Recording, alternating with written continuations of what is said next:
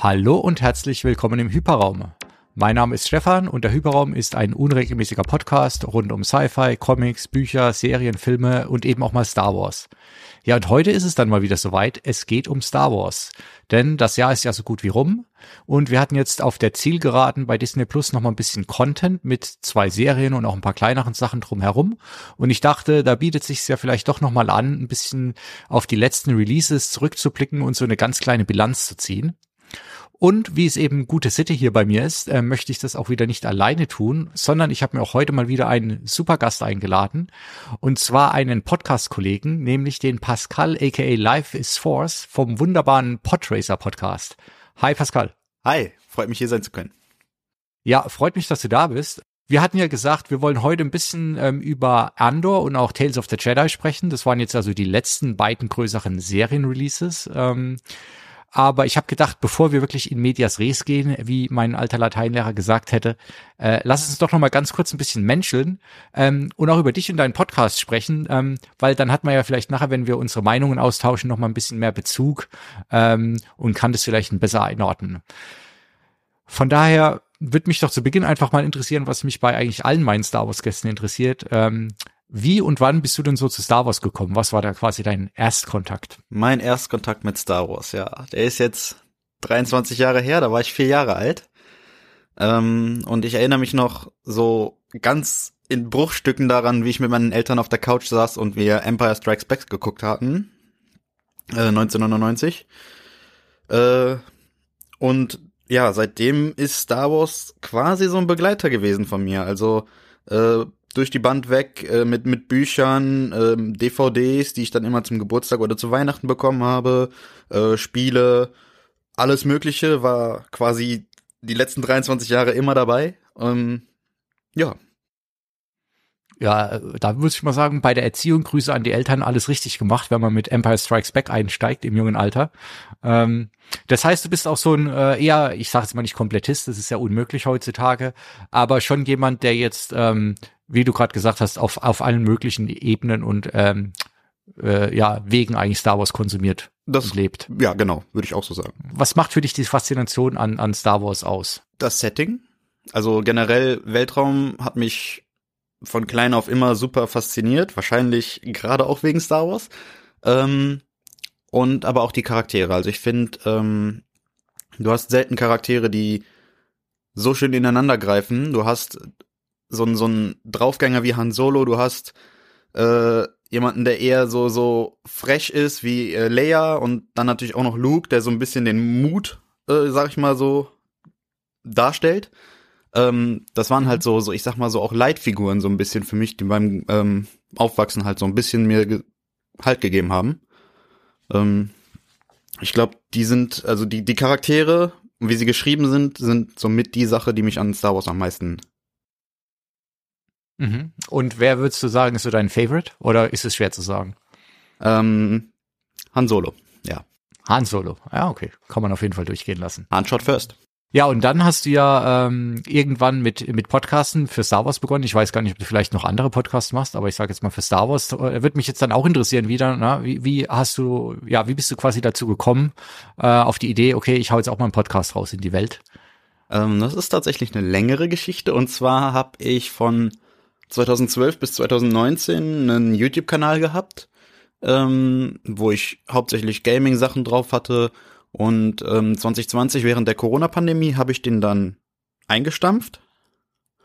Und äh, Ende 2020 hatte ich dann mit einem Kumpel, der schon länger in Sachen Audio so ein bisschen unterwegs war, gerade auch weil der halt äh, Veranstaltungstechniker ist und so, ähm, hatten wir zusammen die Idee, weil wir beide sehr into Star Wars sind und äh, auch gerade in die Lore, ähm, hatten wir das, hatten wir halt die Idee zu sagen, ähm, lass uns einen Podcast machen, wo wir ein bisschen uns auf News fokussieren und auch auf Lore und ähm, ja, das blieb dann ein Jahr lang liegen. Also 2021 haben wir da überhaupt nichts dran gemacht. Wir hatten zwar angefangen, ein Skript zu schreiben, aber es hat einfach zeitlich bei uns beiden nicht übereingepasst.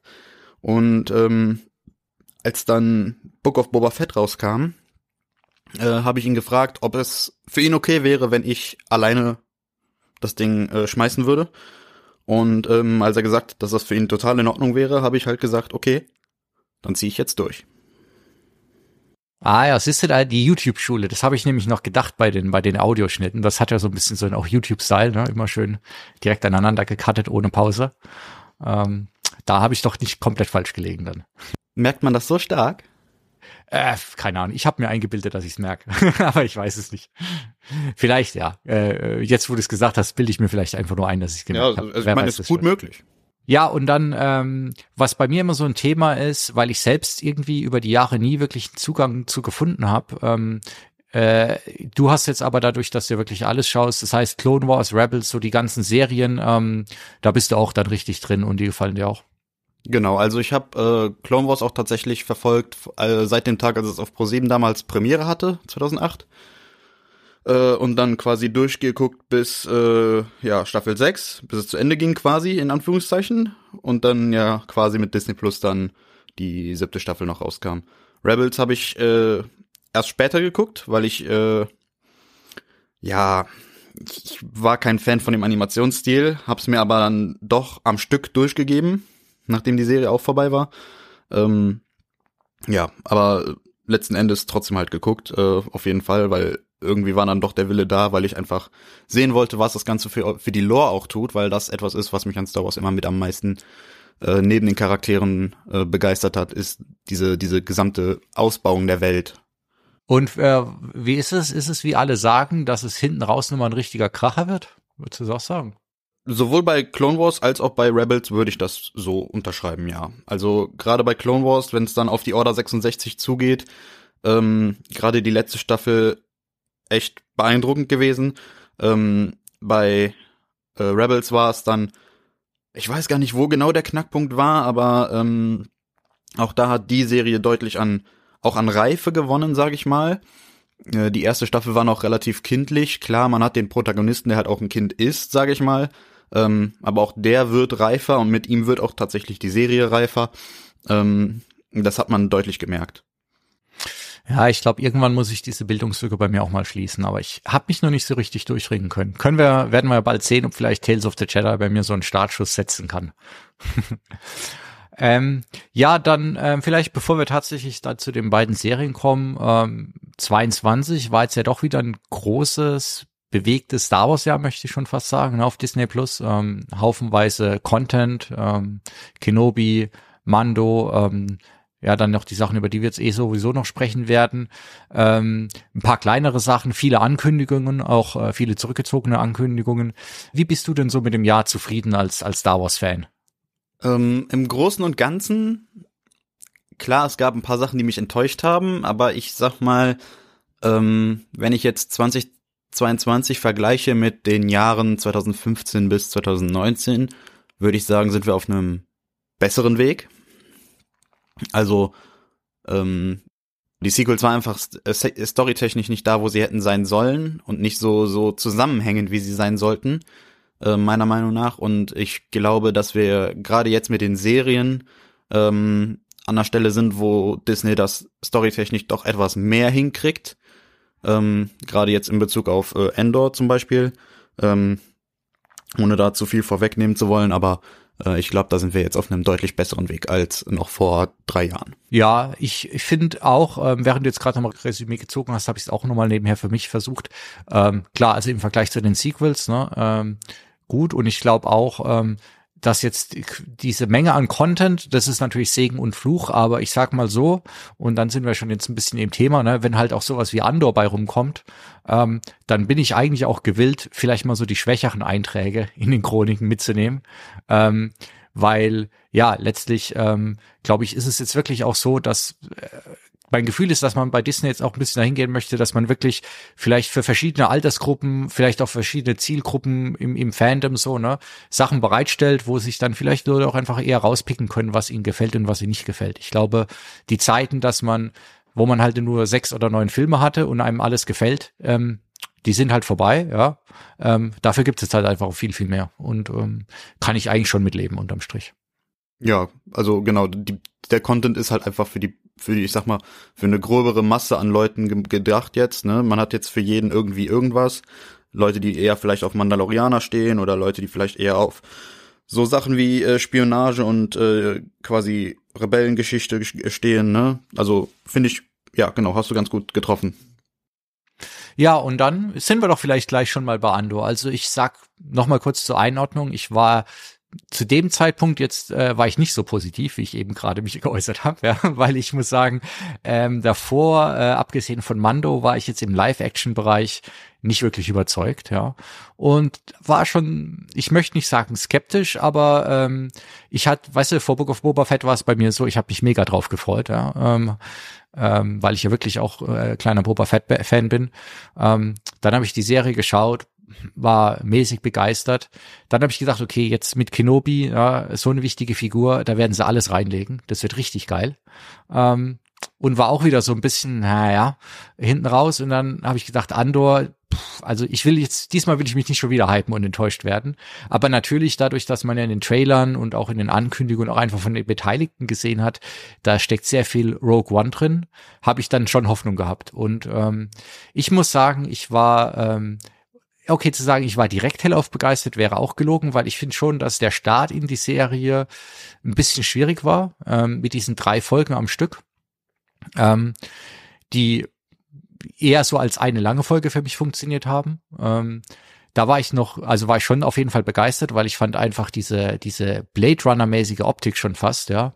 Ähm, Gerade am Anfang hat mir richtig gut gefallen und auch der Ton, der gleich gesetzt wurde, ja, dass es wirklich ans Eingemachte geht. Und ähm, man hat einfach, finde ich, gleich gemerkt, handwerklich ist es hier auf jeden Fall anderes Level als das, was wir vorher gesehen haben. Und dann möchte ich eigentlich wirklich fast sagen, von Folge zu Folge ähm, hat sich das Ganze nochmal gesteigert. Ähm, hat zwischendurch für mich richtige Highlights gehabt. Also ich fand gerade diese, diese kleine Verfolgungsjagd mit den TIE Fightern im Auge oder wie das Ding da hieß, äh, überragend äh, vom Look her. Und äh, ja, würde jetzt zum Abschluss sagen, ähm, ich habe ja bei Tilo bei Antenne Alderan auch schon ein bisschen gesagt, dass es also für mich eine unglaublich fantastische Serie ist, bei der eigentlich wirklich endlich mal alles stimmt und ich so ein bisschen finde, dass man jetzt das Potenzial ausgenutzt hat, was man als so ein Riesenkonzern mit so einer Marke halt auch hat. Ne? Also Drehbuch ist top, Schauspieler sind super, CGI ist fantastisch, Kameraarbeit, Szenenbild, also eigentlich alles endlich mal so, wie heutzutage Serien auch in anderen Franchises funktionieren. Ja. Ähm, wie ist es dir denn gegangen damit?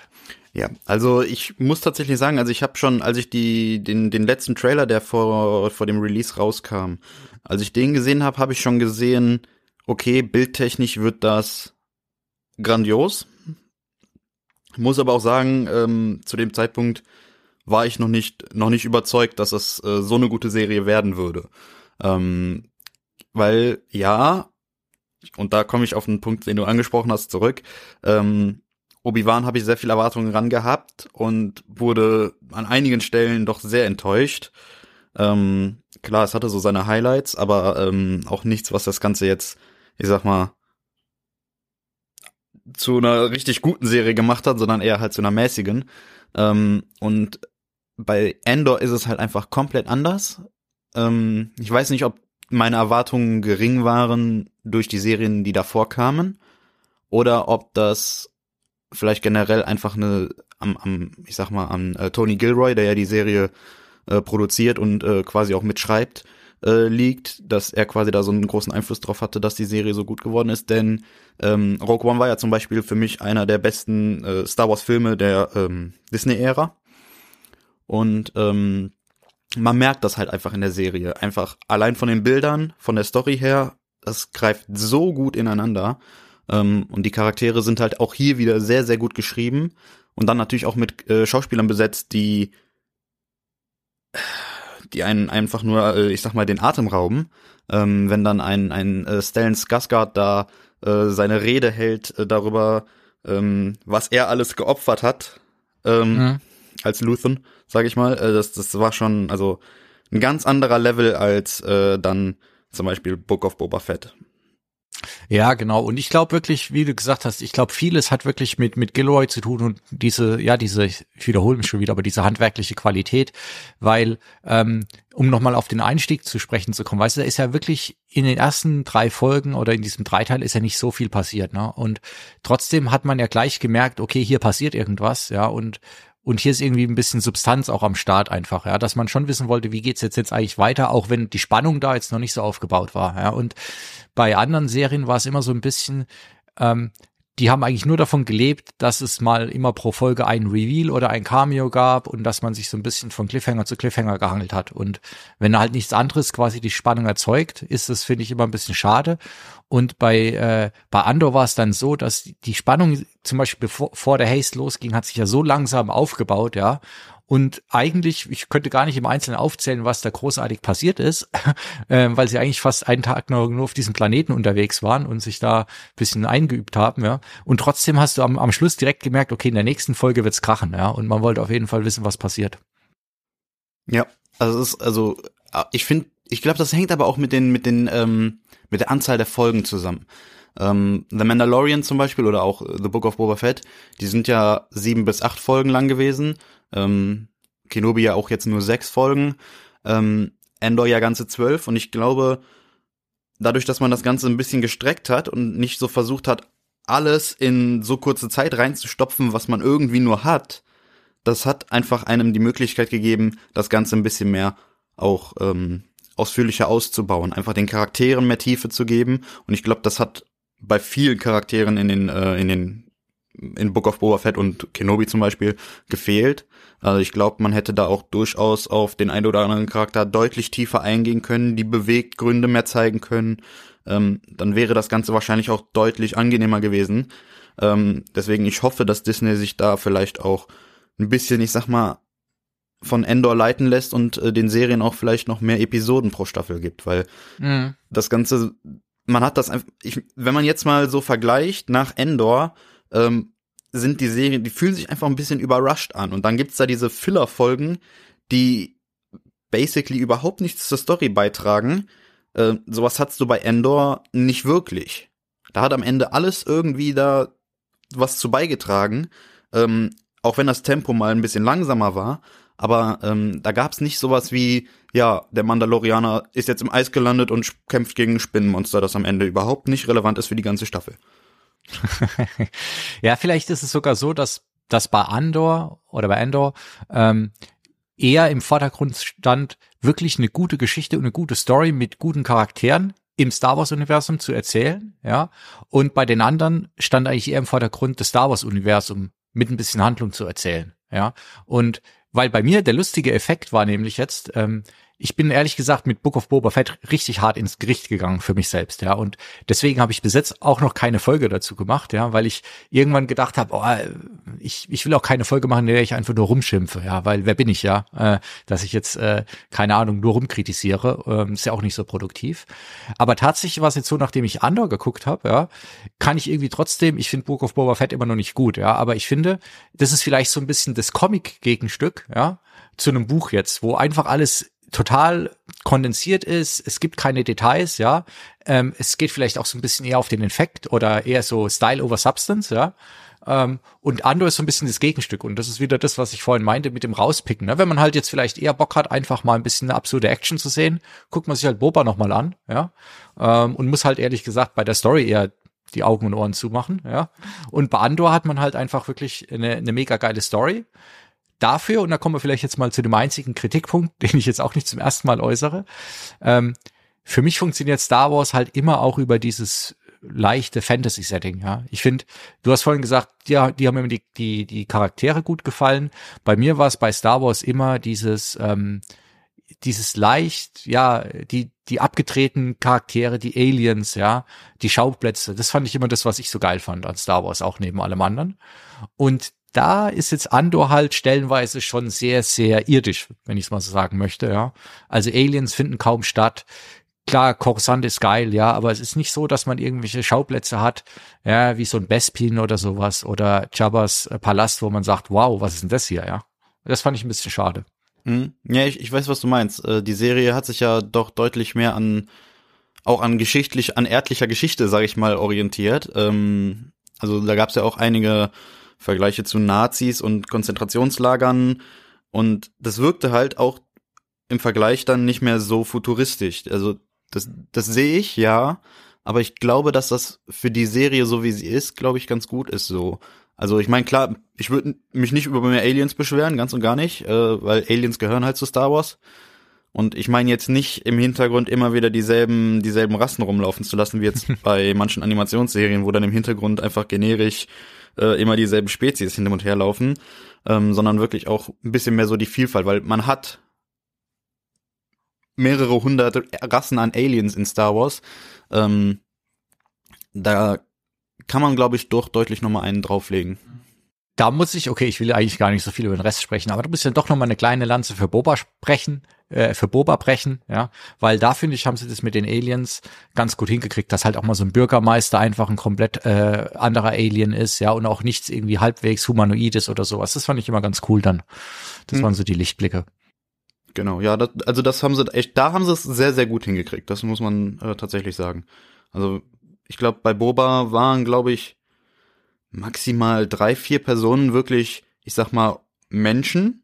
Und der Rest war ja wirklich dann doch eher so klar Humanoide, ne, so ein Twi'lek oder ein Trandoshaner, die halt, ne, arme Beine haben, aber halt trotzdem, ähm, wenn du es jetzt mal vergleichst mit einem Boba, der ja wirklich ein sehr menschliches Aussehen hat, ähm, gab es da doch deutlich sehr wenig Menschen. Und wenn du jetzt bei Endor mal reinguckst, allein im Gefängnis, ich glaube, ich kann mich an keinen einzigen wirklichen Alien erinnern. Da fand ich es dann auch äh, sag ich mal, thematisch nicht hundertprozentig passend, weil die Story ist ja immer, okay, ähm, Imperium ist quasi rassistisch, ja, und will keine Aliens haben.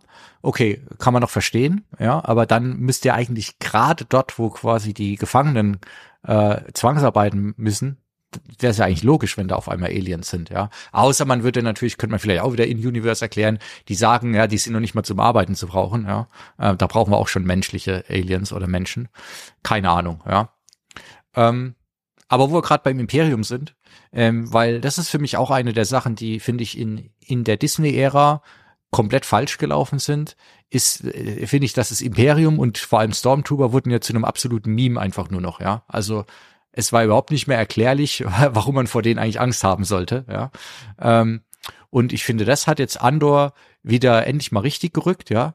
Und ich meine jetzt gar nicht mal so die ganz klare Nazi-Optik, die ja wirklich extrem auffällig ist, ähm, sondern einfach, ja, dass es dass es wirklich jetzt mal wieder eine Macht ist, ja, ähm, bei der man auch sieht, wenn die kommen, ja, äh, die schießen nicht nur daneben, sondern die haben auch das Potenzial halt einfach mal eine ganze Stadt in Schutt und Asche zu legen und die Bevölkerung gefangen zu nehmen, wenn sie wollen. Und die Leute haben wirklich berechtigt Angst vor denen, ja. Ja, das ist auch etwas, also da muss ich sagen, bin ich, äh, bin ich der Serie auch sehr dankbar drüber, weil ähm, wie du gesagt hast, das Imperium und auch die Stormtrooper waren in den letzten Jahren ja doch eher ein Witz, auch wenn man so ein bisschen auf, auf, ähm, auf Rebels mit hinguckt, da wurden die auch immer sehr, sehr schnell so zur Seite gefegt. Ähm, bei Endor war das halt wirklich komplett anders und gut anders, weil das Imperium halt, das ist halt nichts, das einfach nur so, so, ich sag mal, ein bisschen läppisch da ist, sondern es war ja wirklich eine militärische Macht. Ähm, wenn die nicht, äh, ich sag mal, so wären, wie sie in Endor dargestellt wurden, ähm, dann hätten die ja gar nicht diese Macht gehabt. Gut, klar, die haben halt dann den Imperator, der hat halt doch die Macht, ne? Aber ähm, es ist halt einfach schön zu sehen, dass einfach mal klipp und klar auch gezeigt wurde, dass das Ganze auch äh, strategisch, militärisch einfach deutlich, äh, deutlich mehr ist als das, was man in den letzten Jahren so gesehen hat. Und ich glaube, dass äh, da ist die Serie auch auf einem sehr guten Weg, das einfach nochmal gut zu zeigen. Genau, das, das fand ich auch äh, sehr gut. Und ich fand auch diese, diese Einblicke ins Innere, ja, ähm, beim Imperium, aber dann auch bei der aufkeimenden Rebellion halt mega interessant, ähm, weil das ist natürlich auch sowas, ähm, äh, dass dann eigentlich ja diese diese Überbürokratisierung ne, auch wieder dafür sorgt, dass dass quasi im Innenleben beim ISB oder beim Imperium ähm, klar unterm Strich geht es darum, dass dann am Schluss Leute umgebracht werden oder äh, Planeten erobert werden oder sowas. Aber das war ja alles schon eher so ein Akt von irgendwie überbordender Bürokratie, ja, wo das alles wieder sehr abstrakt war und ähm, quasi auch einfach ein Job, zu dem die Leute halt hin sind ne, und Karriere machen wollten oder Karriere machten. Mhm. Eine andere Sache, die ich noch ähm, so auf der auf der Positivliste habe, ist ähm, und das war was, das hat mich auch zum Beispiel bei den Prequels schon ein bisschen gestört und selbst ehrlich gesagt beim beim beim normalen äh, beim OT Star Wars in der Rückschau, dass äh, vieles bei Star Wars immer ich Elite ist das falsche Wort, aber es geht eigentlich immer um Generäle, Prinzessinnen, ähm, die Anführer von allem, ja. Und es geht eigentlich nie um, sag ich mal, die kleinen Leute auf der Straße, wie man so schön sagt heutzutage, ja. Ähm, Äh, das, und es sind immer so die Riesenzufälle. Ja? Wir, wir folgen eigentlich immer denen, die vielleicht noch klein anfangen, aber auf in kürzester Zeit führen sie die Rebellion an oder sind ein ganz wichtiger Admiral oder General oder so. Und das fand ich jetzt auch wieder bei Endor ganz cool. Ähm, sowohl im Imperium, ja, ich meine, Detra ist ja jetzt auch trotz allem jetzt keine wichtige Figur da. Ja? Die ist eine von wahrscheinlich Tausenden in der Position. Und Endo und seine Crew und auch diese aufkeimende Rebellionszelle genauso, ne? Das sind alles eigentlich, außer Lusen und Mon Mothma, sind es ja wirklich eigentlich ganz normale Leute. Äh, ich will jetzt nicht sagen wie du nicht, aber halt, ja, äh, nicht immer quasi die High Society des Universums, ja. Ja, genau. Also die sind einfach austauschbar, genau. Ähm, und trotzdem halt im Fokus. Und das ist ganz klar ein deutlicher Unterschied zu, zu alten äh, Star Wars Serien oder Filmen auch. Ähm, ich glaube, das tut der Serie auch ganz gut. Weil ähm, dadurch, dass man eben halt die Leute auch beliebig austauschen kann und dadurch auch sterben lassen kann, und das hat man ja im Finale gesehen, ähm, kriegt das Ganze auch nochmal einen ganz anderen Ton, weil das ist dann, das hat schon fast ein bisschen was von Game of Thrones, finde ich. Da sind ja auch, da, da hast du nicht wirklich die Zeit gehabt, um dich an einen Charakter, Charakter wirklich äh, zu gewöhnen, der dein Lieblingscharakter ist, weil es äh, schon sein kann, dass er in der nächsten Folge stirbt. Und genau das hast du hier auch, und ich finde das, ich finde das ganz erfrischend eigentlich, weil ähm, wie du schon gesagt hast, bei der, bei der, gerade bei der OT, bei der Originaltrilogie, war das ja so, es wäre niemals denkbar gewesen, dass äh, Luke, Leia oder Han sterben. Ja gut, also bis auf dann ne, in den Sequels, aber ähm, gut, das, da ist es vielleicht auch alterstechnisch ganz gut gewesen. ähm, aber ich sag mal, das, das wäre ja damals, als sie wirklich rauskamen, wäre das nicht denkbar gewesen, dass, äh, dass dann ein Luke stirbt oder eine Leia. Und ähm, das hat das Ganze finde ich jetzt doch, das gibt dem Ganzen jetzt einen frischeren Ton, dass man einfach auch die Charaktere so sterben lassen kann. Dass man sich nicht zu sehr an die gewöhnt. Ja, genau. Und das ist wieder dieses, auf der einen Seite dieses Erwachsene, ja, was, gut, das ist jetzt auch schon hoch und runter gebetet, dass es jetzt Star Wars für Erwachsene ist, auch von mir, ja, aber ähm, auch einfach modernes Drehbuchschreiben, sag ich mal, ne, wo es keine Plotarme mehr gibt, auch für wichtige Leute. Ähm, ob, und das ja auch wieder, muss man auch sagen, obwohl wir natürlich alle wissen, dass Andor die zwei Staffeln überleben muss, weil wir sehen ihn in Rogue One ja wieder. Aber dadurch, dass wir alle anderen äh, mit ganz wenigen Ausnahmen nicht wiedersehen, wissen wir nicht, ne? Ist es, weil die sich einfach jetzt woanders befinden oder erwischt sie noch? Und das finde ich eigentlich, ähm, das hält halt die Spannung hoch. Ja, auf jeden Fall. Also gerade in Bezug auf, auf Dedra oder auf, auf Luthen, ähm, wer weiß, was da passieren könnte. Und ich, das ist wirklich, ich finde das auch, das ist etwas, da kann man vor allem jetzt noch, wo es, äh, wo die zweite Staffel noch nicht da ist, kann man sich da echt noch, Entschuldigung, ähm, kann man sich da noch echt viel Gedanken drüber machen, Theorien ausspinnen und ähm, das macht das Ganze natürlich um einiges spannender auch. Ja, Theorien, auch was, was du, glaube ich, bei dir in einer Folge gesagt hattest. Ich hoffe wirklich nur, dass halt Lucen kein Jedi ist. Ja, also ähm, wenn das in der zweiten Staffel so ein Reveal sein sollte, dann wäre ich auch ein bisschen enttäuscht, muss ich ehrlich sagen. Ja, ich hoffe auch, dass sie es nicht tun, weil die Serie kommt wunderbar aus ohne einen Lichtschwertschwinger. Ähm, klar, man hat den Imperator so ein bisschen im Hinterkopf, weil er, ne, ist ja die, der Kopf vom Imperium und man weiß, irgendwo im Hintergrund sieht er die, die Fäden und sowas, aber ich finde, so an sich, die Serie kommt perfekt ohne Lichtschwertschwinger aus und ähm, ich fände es auch einfach schade, wenn dann irgendwann äh, da einfach nochmal eine Brücke gezeigt wird, äh, gezogen wird, einfach nur um zu zeigen, ja, hey, es ist äh, Star Wars übrigens, ne? Es kommt wunderbar ohne aus und äh, fühlt sich trotzdem wie Star Wars an. Ähm, und deswegen hoffe ich auch wirklich, dass sie das, äh, wie heißt es, nicht tun werden. Was ich aber jetzt ein bisschen erstaunlich finde bei Andor ist, ähm, ich meine, wir sind jetzt hier äh, voll des Lobes. Eigentlich alles, was du liest, was du hört, hörst, was du guckst. Es gibt, glaube ich, eigentlich niemanden, der wirklich ernsthaft Kritik an Andor oder wirklich tiefe Kritik an Andor übt. Und trotzdem scheint es jetzt ja kein Erfolg zu sein. Oder zumindest nicht der Mega-Erfolg verglichen mit anderen Sachen. Ne? Ähm, da überlege ich auch die ganze Zeit, ähm, was das wohl heißt. Also zum einen, warum ist es so? Und zum anderen hoffe ich halt auch, dass jetzt Disney daraus nicht wieder die falschen Lehren zieht und sagt, naja, hier, äh, die anderen Serien mega erfolgreich, Andor nicht so. Äh, das heißt wohl, die Leute wollen eher äh, die einfache Kost wiedersehen und dann machen wir doch so weiter. Ja, ich glaube, eine Sache, die sich Disney definitiv bewusst sein muss, ist halt, dass äh, Endor zu einem Zeitpunkt kam, an dem auch sehr andere ähm, große, ich sag mal, Streaming-Serien rauskamen. Ich spreche jetzt einfach mal von äh, von der äh, House of the Dragons oder auch äh, der Herr der Ringe Serie, die ja auch seit Jahren, sage ich mal, von von äh, vielen Fans erwartet wurden. Ähm, da ist es natürlich schwer, gerade mit so einem Nischencharakter, sage ich mal, äh, die Masse ähm, zu motivieren, sich die Serie anzugucken. Ähm, nichtsdestotrotz hoffe ich natürlich, dass sich noch einige Leute, wenn sie hören, dass Endor wirklich so gut ist, wie es äh, halt auch beschrieben wird, äh, doch noch entscheiden, das, äh, dem, dem Ganzen natürlich einen, äh, wie heißt das, einen Versuch zu geben. Ähm, aber man darf halt nicht vergessen, dass das durchaus auch zu einer Zeit rauskam, äh, an der ganz große andere Aushängeschilde, die nicht so eine Nische waren, ähm, auch verfügbar wurden. Ähm, ich glaube, Disney kommt sich da auch ein bisschen mit, mit ähm, Marvel und Star Wars ein bisschen in die Quere. Da müsste man mal gucken, ob man das nicht vielleicht anders regeln kann, weil ich glaube auch äh, She-Hulk war ja, sage ich mal, ein Aushängeschild. Das wurde lange erwartet. Ähm, gut, da gab es dann halt auch Kontroversen. Frauen finden es, glaube ich, einen Ticken besser als die meisten Männer. Ähm, nichtsdestotrotz äh, gibt es natürlich auch viele Frauen, die dann gesagt haben, okay, heute gucke ich mir eher She-Hulk an, statt äh, mir jetzt noch Endor anzugucken.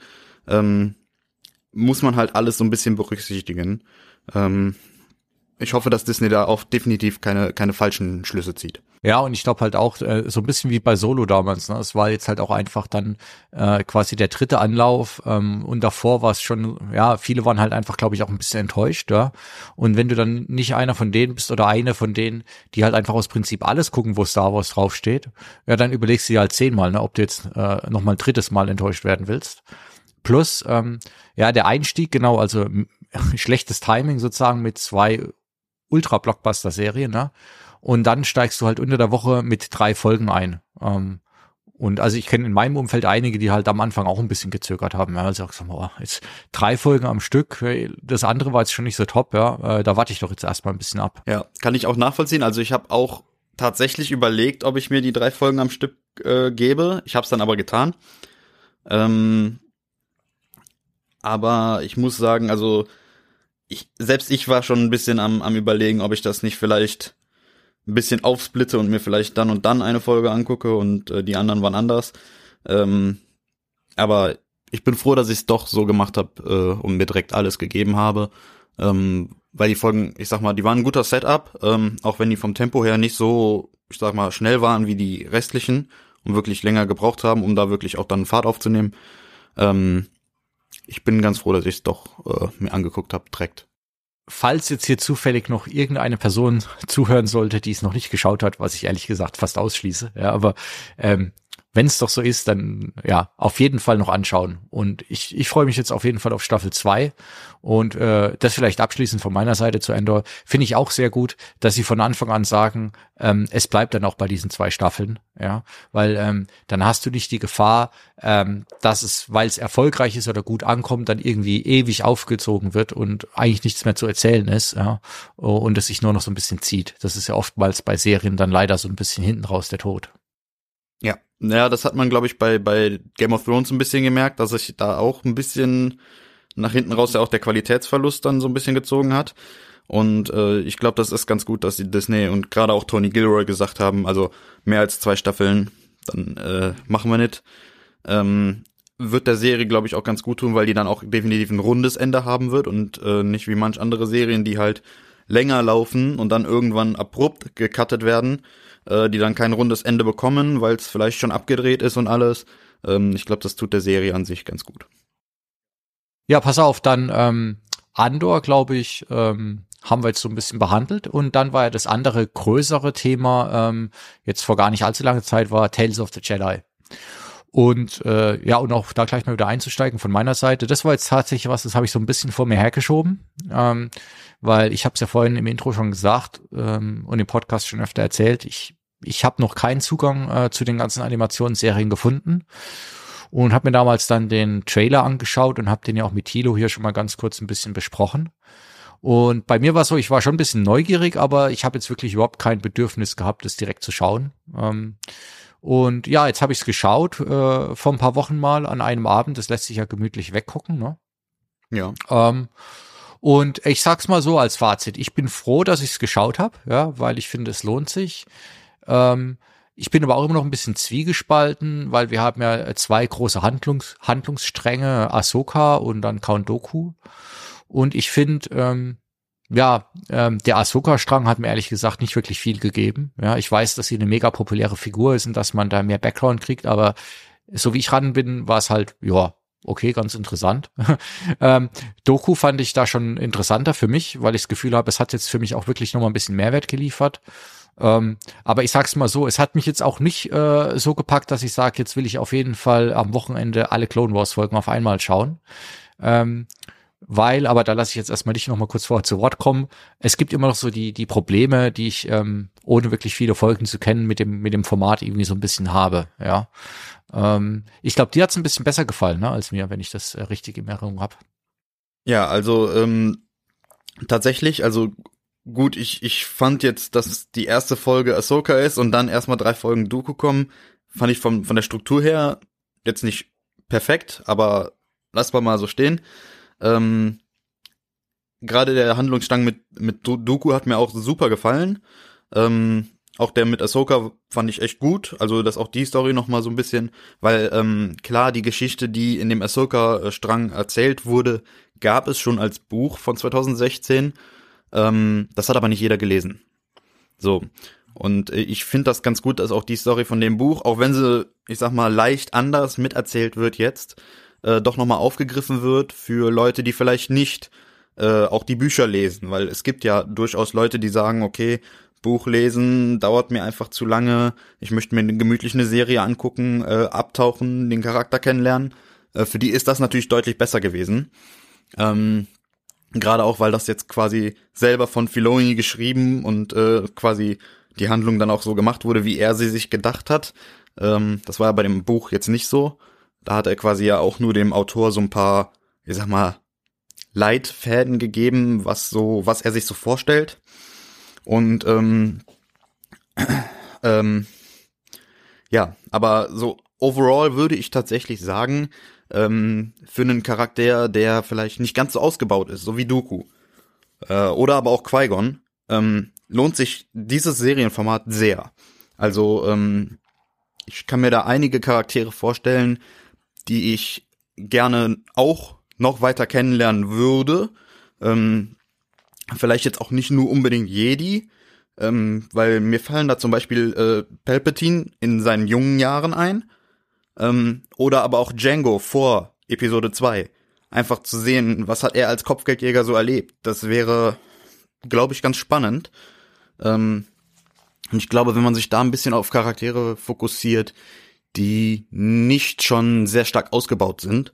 Ähm, da hat die Serie sehr viel, ähm, oder das Format, sag ich mal, sehr viel Potenzial. Ja, das ist ein guter Punkt, weil ähm, tatsächlich jetzt, ähm, ja, nachdem du es so gesagt hast, so als als so eine Art Anthology-Serie, aber die sich so, keine Ahnung, immer mal vielleicht so ein, zwei Leute oder auch wegen mir auch Orte oder Handlungsbögen rauspickt, ja, und da quasi dann, ja, Stories erzählt, kann ich mir das vorstellen und dann kann ich auch ein bisschen, dann könnte ich auch den Mehrwert verstehen, ja. Ähm, aber und vielleicht ist es jetzt, weil es jetzt halt schon wieder Jedi sind, ja. Ich fand einfach, ähm, auch wenn ich den Doku Arc, nennen wir es mal so, ja, ähm, deutlich besser fand und interessanter, wie, wie Leute zur dunklen Seite äh, rüberwechseln, das haben wir jetzt halt eigentlich auch schon erzählt bekommen. Ja, und das war jetzt auch nichts Neues in dem Sinne. Wir sehen erst am Anfang, ähm, deutlich impulsiver, ähm, macht Sachen, die natürlich der Rat nicht gutheißen kann, ja, ähm, wird deswegen so ein bisschen abgewiesen und am Schluss fällt er, ja. Äh, also das ist ja quasi Anakin 2.0 in klein irgendwie, ja. Ähm, das fand ich halt so ein bisschen schade. Ähm, und ja, jetzt, aber wo du es eben gesagt hast, kann ich mir das schon vorstellen, dass man das mit anderen Charakteren vielleicht ganz cool machen kann. Gerade wenn, das ist ja der Charme von sowas, ne? Du musst nicht auf die Schauspieler zurückgreifen, notwendigerweise, ähm, und kannst da einfach was machen. Ähm, bei der Ahsoka, äh, bei den Ahsoka-Teilen fand ich halt, ähm, und vielleicht unterstelle ich das jetzt dem Feloni irgendwie und das ist gar nicht richtig, aber ich finde auch da wieder, für mich war das einfach zu viel äh, Member Berries von den Prequels und wegen mir auch Clone Wars, ja. Ich habe keine Ahnung, das war so, hier ist ein cooles Setting, hier ist die Beerdigung, ähm, hier ist ein paar Charaktere, hier ist nochmal ein kleiner Kampf, äh, hier ist Anakin, ja. Aber es, es hat für mich irgendwie kein Ganzes gegeben. Ich fand eigentlich das Einzige, was ich wirklich bei dem Ahsoka-Ding so ein bisschen interessant fand, ähm, war tatsächlich in der ersten Folge schon, ähm, weil man an der Reaktion der Dorfältesten gemerkt hat, ähm, gerade bei so einem abgeschiedenen Dorf, ja, äh, dass es eben äh, Segen und Fluch ist, wenn du auf einmal ein machtsensitives Kind hast, weil du weißt, okay, das wird jetzt dann irgendwann abgeholt und ähm, der Familie entrissen und wird trainiert, ja. Und das sieht man meiner Meinung nach in ihrem Gesicht und ihrer Reaktion so ein bisschen so, ach, das ist jetzt, ja, ich weiß gar nicht, sie ist, sie ist nicht so happy darüber, obwohl es natürlich was Besonderes ist, ist zumindest meine Interpretation. Ja, aber das war so für mich das Einzige, was ich wirklich da mitgenommen hatte irgendwie. Sehe ich, sehe ich sehr ähnlich. Also ich fand auch den, den ganzen Part, sag ich mal, der jetzt ähm, zu der Zeit von Ahsoka als Padawan äh, von Anakin gespielt hat, deutlich weniger interessant als den Part davor, also quasi Folge 1 und äh, auch die letzte Folge fand ich dann doch, also nach der Beerdigung ein bisschen interessanter, weil das halt einfach auch Sachen sind, die man so noch nicht gesehen hat. Ähm, auch gerade so, ich sag mal, dieses, dieses, Leben der Togruta ähm, finde ich eigentlich ähm, ganz interessant, dass man das auch mal so gesehen hat. Ähm, auch diese Bräuchtüme, dass man dann quasi das Neugeborene mit einem Jahr oder ein paar Monaten schon direkt mitnimmt auf eine Jagd und sowas. Also das fand ich doch deutlich interessanter, als dann das zu sehen, was quasi schon, wie du ja auch schon erwähnt hast, schon sehr oft abgespeist wurde, das Leben bei den Jedi und, und Lichtschwerter und, und äh, Klonenkrieg und hast du nicht gesehen. Das hat man jetzt halt schon sehr oft gesehen und natürlich ist das dann auch irgendwann, ähm, gibt da ein Gefühl von Sättigung, natürlich. Deswegen fand ich es auch ganz gut, dass dann eben halt ähm, auch ein paar Sachen gezeigt wurden, die vielleicht so noch nicht gezeigt wurden. Also auch gerade dann das äh, das Leben von äh, von Ahsoka äh, auf, im Exil, sag ich mal, fand ich deutlich interessanter als ihr Training mit den Klonen. Was anderes und das ist bei mir immer so ein Dauerthema. Ja, ich habe vorhin gesagt, äh, Star Wars ist für mich vor allem äh, auch oder nicht vor allem. Star Wars ist für mich auch dieses Fantasy-Setting und was anderes, was für mich Star Wars halt auch immer ist, ist die Optik, ja, und der Look und die Modelle und so. Und ähm, da war für mich jetzt wieder ganz extrem so ähm, ein Unterschied. Ich fand, in diesen in diesen Episoden waren zum Teil fantastische Einstellungen aus der Totale. Ja, also es gibt ähm, irgendwann in in der äh, in der zweiten oder nee, in der dritten Count Doku Episode, ähm, da fliegen sie dann irgendwie auf auf eine Stadt, vielleicht Coruscant, ich weiß es gar nicht zu, ja, und dann ist so ein bisschen so wieder so ein Blade Runner mäßiger Soundtrack, ja, und du siehst einfach so eine riesen Einstellung von der Stadt ähm, und den ganzen Raumschiffen, die und Transportschiffen, die da so rumschweben. Das sah einfach mega nice aus, ja. Ähm, und ähm, war für mich auch so ein bisschen so, so hätten für mich die Prequels aussehen müssen ehrlicherweise ja ähm, das fand ich super und auch am Anfang dieses Dorf, ja, auch wenn das für mich eher wie so ein RPG aussah, es war einfach super schön, ja, und viele andere Sachen. Aber für mich ist immer noch in dem Moment, in dem sie die Charaktere quasi Close-up machen, ähm, kann ich es mir zum Teil, ich weiß, das ist unfair, da kriege ich wieder Hate für ab, ich kann es mir zum Teil kaum anschauen, wie die Modelle aussehen. Ja, also der eine Kollege, der hatte so eine komische, unförmige Riesennase, die einfach wie so ein Polygon aussah und so, ja. Ähm, keine Ahnung, also da funktioniert es dann für mich einfach irgendwie nicht. Da kann ich mich, bin ich selbst ein bisschen traurig, aber ich kann mich da nicht locker machen irgendwie.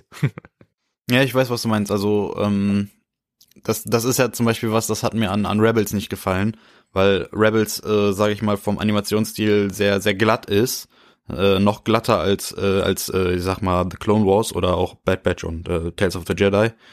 Ähm, ich kann ich verstehen. Gerade gerade Clone Wars hat halt auch diesen diesen starken Karikaturstil, wo dann auch Palpatine so eine so eine Riesenbeule als als Schädel hat und eine lange Nase. Ähm, ich glaube für für uns als Erwachsene, sage ich mal, ähm, wäre da ein ein ähm, Animationsstil, der in den Realismus übergeht, äh, glaube ich deutlich angenehm, angenehmer. Ähm, man muss aber halt bedenken, so ich sag mal, der Animationsstil ist halt schon für Kinder gehalten, auch wenn die Story nicht immer unbedingt nur für Kinder gehalten ist. Ähm, weil Disney ja natürlich oder auch äh, Lucasfilm da natürlich gucken muss, dass sie trotzdem die Zielgruppe weiterhin aufrechterhalten, weil Star Wars soll ja nicht nur für die Erwachsenen sein. Nee, klar, und das ist, wie gesagt, da muss man doch mal aufpassen, ne, dass man jetzt nicht seine persönliche Präferenz zu einer allgemeingültigen Meinung erklärt. Ähm, das ist dann einfach so. Und ähm, ich würde immer noch behaupten, man könnte es auch kindlich und trotzdem vielleicht ein bisschen besser machen, aber ey, auch da wieder, ich kann sowas gar nicht, von daher äh, wird es schon okay sein so. ähm, ja, du hast vorhin schon, äh, glaube ich, die eine Beerdigung angesprochen. Ähm, das war auch so eine der Szenen, die mir richtig gut gefallen haben, ja, weil auch da einfach, äh, es funktioniert immer sehr gut, wenn halt mit Licht und, und solchen Effekten gearbeitet wird und es war einfach eine schöne Szene, wie dann dieses Licht aus dem Grab rausschießt und so, ja, das hat mir richtig gut gefallen. Ähm, also es gab auf jeden Fall so ein paar kleine Highlights. was ich noch interessant war, äh, Yaddle, ähm, dass, äh, dass sie einfach ganz normales Englisch Mhm. spricht. Ähm, äh, ich, ich weiß gar nicht, hat man die schon mal irgendwo sonst sprechen hören? Ich glaube nicht, oder? Nee, genau. Äh, Yaddle hatte vorher noch nie eine Stimme, also äh, kam ja auch nur in Episode 1 vor bisher, äh, vor Tales of the Jedi. Und ähm, hat dann quasi mit äh, Bryce Dallas Howard quasi zum ersten Mal eine Sta äh, Stimme bekommen. Und dass sie quasi ganz normale Grammatik nutzt, ist, äh, das macht natürlich Yoda um einiges mysteriöser, weil man sich dann umso mehr fragt, warum spricht er denn dann so anders? Und ähm, ich hoffe nicht, dass sie jetzt da irgendwie in Zukunft mal drauf eingehen, weil ich finde, das ist ein Mysterium, das kann ruhig auch ein Mysterium bleiben, aber ich finde, das macht den Charakter an sich interessanter. Weil klar, der ist im Laufe, im, im, im zum Zeitpunkt von äh, von äh, Episode 1, also von, von zu Zeiten der Galaktischen Republik, ist er gerade um die 890 Jahre alt oder so. Ähm, klar fragt man sich so, was hat er in seinen 800 Schlag mich tot Jahren äh, erlebt, dass er so komisch spricht? Ähm, oder macht er das vielleicht auch schon von Geburt an? Ähm, Finde ich auf jeden Fall, es ist ein Mysterium, wo man sich ein bisschen so natürlich selber mit beschäftigen kann, aber ich hoffe, dass der Star Wars oder Lucasfilm, sage ich mal, äh, niemals eine klare Antwort drauf geben wird. Ja, ich hoffe auch, dass ähm, bei Mandalorian nicht irgendwann jemand auf die Idee kommt, okay, äh, äh, Baby Yoda kommt jetzt irgendwie auf einen Planeten oder auf eine Kolonie, wo auf einmal ganz, ganz viele seiner Spezies sind, ja. Ähm, sondern ich hoffe, dass es auch immer, immer ungelöst bleibt und er quasi jetzt die dritte, glaube ich, dann erst, ne, Person diese, dieses Volks ist und wir nicht weitere Hintergründe bekommen. Das fände ich schon schade. Ja, äh, also ich hoffe auch, dass, dass äh, Grogu oder Baby Yoda äh, später auf jeden Fall ähnlich wie Yaddle die normale Grammatik nutzt und nicht, äh, nicht auch so, so schrullig redet wie Yoda, weil ich weiß nicht, es, man, man hat einfach keinen Grund dafür, dass er so sprechen sollte, weil Hm. Ich sag mal, das, was er an, an Gesprächen mitbekommt, äh, sind ja ganz normale, ist ja eine ganz normale Grammatik. Und ich hoffe, dass er da jetzt nicht irgendwie, äh, dass da jetzt nicht irgendwie drauf eingegangen wird, oh, er muss jetzt so sprechen wie Yoda, weil einfach das wäre cool. Nein, wär's nicht. Ich glaube ehrlich gesagt, wir werden ihn nie sprechen hören, weil ähm, Mando wird jetzt ja auch nicht ewig gehen, ja, der ist, das heißt, äh, ich weiß nicht genau, wie das jetzt in der Logik seines Volkes funktioniert, aber er ist ja quasi extrem jung, er ist ja ein Baby, ja, ähm, also rein rein logisch schon und dann auch, glaube ich, rein aus ähm, äh, aus aus äh, quasi Gründen des des Drehbuchs oder ähm, wie man das umsetzen will. Wenn man ihm jetzt eine Stimme geben würde, kann man eigentlich nur verlieren, ja, weil kein Mensch wird zufrieden damit sein. Das stimmt.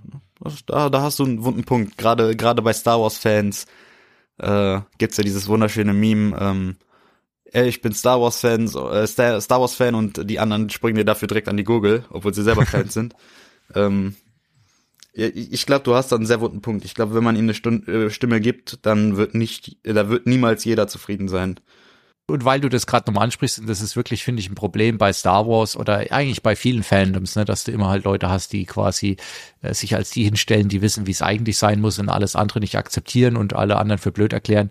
Äh, wollte ich auch nochmal erwähnen, ich hau ja dann auch gerne mal einen raus zu meiner Meinung, jetzt auch vielleicht bei Clone Wars oder Tales of the Jedi oder sowas, aber ähm, für mich ist es immer, wenn das den Leuten gefällt, ist es super, ja. Mir selbst, einem selbst kann halt nicht alles gefallen, aber das heißt ja nicht, dass es schlecht ist, ja. Eben, man, man muss auf jeden Fall jederzeit offen sein dafür, dass andere Leute eine andere Meinung haben. Ähm, das ist anders funkt, funktioniert unsere Gesellschaft auch einfach nicht. Äh, das ist, wenn jetzt jeder zufrieden wäre mit mit allem, was äh, was äh, in Star Wars technischer Sicht jetzt gemacht wird, dann wären wir ganz schnell an der Stelle, wo ich glaube, die Qualität auch dran, drunter leiden würde, ähm, weil es dann einfach zu generisch ist, sage ich auch. Ähm, es muss nicht immer jedem gefallen und ich glaube, das ist auch ganz, das ist auch die Richtung, wo sich Disney gerade hinbewegt. Wir haben halt einfach Content, der nicht immer direkt für jeden was ist. Ne, wir haben dann Mandalorianer, wir haben äh, Lichtschwertschwinger, wir haben äh, sowas, äh, ich sag mal ähm, Spionagetechnisches wie jetzt Rogue One. Wir bekommen ähm, sowas wie The Acolyte, äh, wo es ja doch eher so ein bisschen um die Sith geht. Das ist ja auch wieder was komplett Neues, sag ich mal, äh, wo die Sith dann wirklich im im, im Vordergrund stehen werden. Das gab's ja so jetzt auch noch nicht unbedingt, ähm, abgesehen von Spielen und Büchern. Ähm, ich glaube, das ist, ich glaube, das ist was, da hat Disney mittlerweile so ein, so ein ganz gutes Händchen, dass sie einfach für jeden etwas anbieten, aber nicht für alle immer, äh, ja, nicht, nicht für jeden etwas, aber nicht immer für alle. Ja, genau, das ist doch mal nochmal eine schöne Zusammenfassung, ähm, weil das spiegelt so eigentlich genau das, was ich jetzt auch sehe und ja, das, das ist okay. Man muss halt nur mit klarkommen, dass einem, dann trifft es manchmal einen auch selbst, dass man eben was nicht mag. Aber ähm, sag mal, ähm, wenn wir jetzt noch vielleicht noch ein bisschen weiterschauen, ähm, nächstes Jahr, ähm, wir wissen ja, glaube ich, noch nicht so hundertprozentig alles, was kommen wird, ja. Ähm, aber von dem, was man denn schon so weiß, was, was ist denn, worauf freust du dich denn am meisten oder wo setzt du deine Hoffnung drauf beim Thema Star Wars? Ähm, ja gut, also den Anfang macht ja Bad Batch, aber ich glaube nicht, dass Bad Batch mein Highlight sein wird. Ähm, ich glaube tatsächlich, also vorausgesetzt, es kommt auch nächstes Jahr raus, würde ich tatsächlich Ahsoka als meine Highlight erstmal ansetzen, weil ich habe da deutlich mehr Hoffnungen noch drinne als in eine dritte Staffel von Mando, auch wenn ich da auch super drauf gespannt bin, so ist es nicht. Aber ich glaube, weil einfach Ahsoka auch nochmal einen Funken was Neues bringen könnte, ähm, gerade wenn dann äh, Grand Admiral Thrawn in die in die Live-Action äh, mit übergeht, äh, glaube ich, dass wir da deutlich äh, nochmal was, äh, was Neues bekommen werden. Und ähm, ich glaube, das könnte so mein Highlight werden. Vorausgesetzt, es kommt nächstes Jahr auch wirklich raus und wird nicht verschoben. Ja, das ist natürlich immer die Gefahr, weil eigentlich sollten wir uns ja alle auf einen Star Wars Film nächstes Jahr freuen können. es wurde ja, glaube ich, dieses Jahr haben sie immer noch dran festgehalten, dass es einen geben soll äh, in irgendeiner Konferenz. Aber das ist natürlich, also da wäre ich schon sehr, sehr erstaunt, wenn das wahr wird. Ja, ich bin ja schon froh, dass, äh, dass äh, hier Patty Jenkins jetzt gesagt hat, dass Rogue One trotzdem noch in äh, aktiver Entwicklung ist. Äh, das ist, wirkte ja lange Zeit gar nicht so. Ähm, weil ich sag mal, auf einen Fliegerfilm im Star Wars-Universum freue ich mich auch irgendwie, weil das auch wieder was Neues ist. Und, ähm, ja, natürlich und vor allem ist es ja absolut back to the roots, ja, weil ich meine, wie hat Star Wars unter anderem angefangen? Äh, Lukas äh, wollte diese Dogfights aus dem Zweiten Weltkrieg oder aus dem Ersten Weltkrieg, ja, im, in, hm. im Weltall zeigen, ja, also. Genau. Deswegen, also ich, ich, ich hoffe, dass sie da auch äh, definitiv dranbleiben und sich definitiv auch nochmal trauen, einen Film zu machen. Und jetzt nicht sagen, okay, die Sequels waren so ein Flop, dass wir nie wieder einen Film machen. Das wäre, das wäre, glaube ich, grauenhaft. Nee, also glaube ich ehrlich gesagt nicht, weil ähm, dafür ist die Marke zu groß, zu wichtig und ähm, ich glaube, die wissen auch, wenn sie es richtig machen, dann äh, können die damit an den Kinokassen richtig schön Geld machen. Und ähm, das ist letztlich ja dann auch das Interesse von Disney. Ja, ähm, ich glaube, sie müssen wahrscheinlich jetzt noch ein bisschen ihren Weg finden. Ich glaube jetzt, ich meine, man sieht ja auch bei anderen, ne, bei DC geht's wieder runter, rauf und runter. Ähm, es ist halt nicht so einfach im Moment, äh, glaube ich, wirklich auch Franchises an den Start zu bringen im Kino. Ja, wobei man halt sagen muss, also manche äh, legen sich ja auch selbst Steine in den Weg. Ähm, ohne da jetzt Namen nennen zu wollen, aber ähm, ich, ich glaube, das, das ist ein Problem, das hat Disney bei Star Wars nicht, dass sie da, weil wenn wir jetzt einfach mal bei DC hingucken, die, die sind ja schon, die haben jetzt schon so oft Sachen einfach versucht zu rebooten und das ist ja was, das gibt's bei Star Wars nicht, da gibt's nicht den, den Reboot XY. Ähm, und ich glaube, dass solange Disney nicht auf so eine Idee kommt, können die da gar nicht allzu viel falsch machen. Nee, das nicht. Ich, also ich habe immer so eine Sorge ist, dass es quasi so ein bisschen marvelisiert wird, ja, dass dass über über kurz oder lang es wirklich immer mehr und auch immer gleichgültiger wird. Ja, das hoffe ich, dass es da nicht hingeht, weil einfach, ich meine, früher hat jeder mal gesagt, guck doch mal auf Marvel, die machen's richtig, ja, ähm, weil die halt wirklich einen Plan hatten und ihre Phasen und das war natürlich auch top gemacht, aber irgendwann war es halt auch wirklich einfach Schema F. Und mittlerweile ist es einfach für mich im Großen und Ganzen fast immer egal, ja.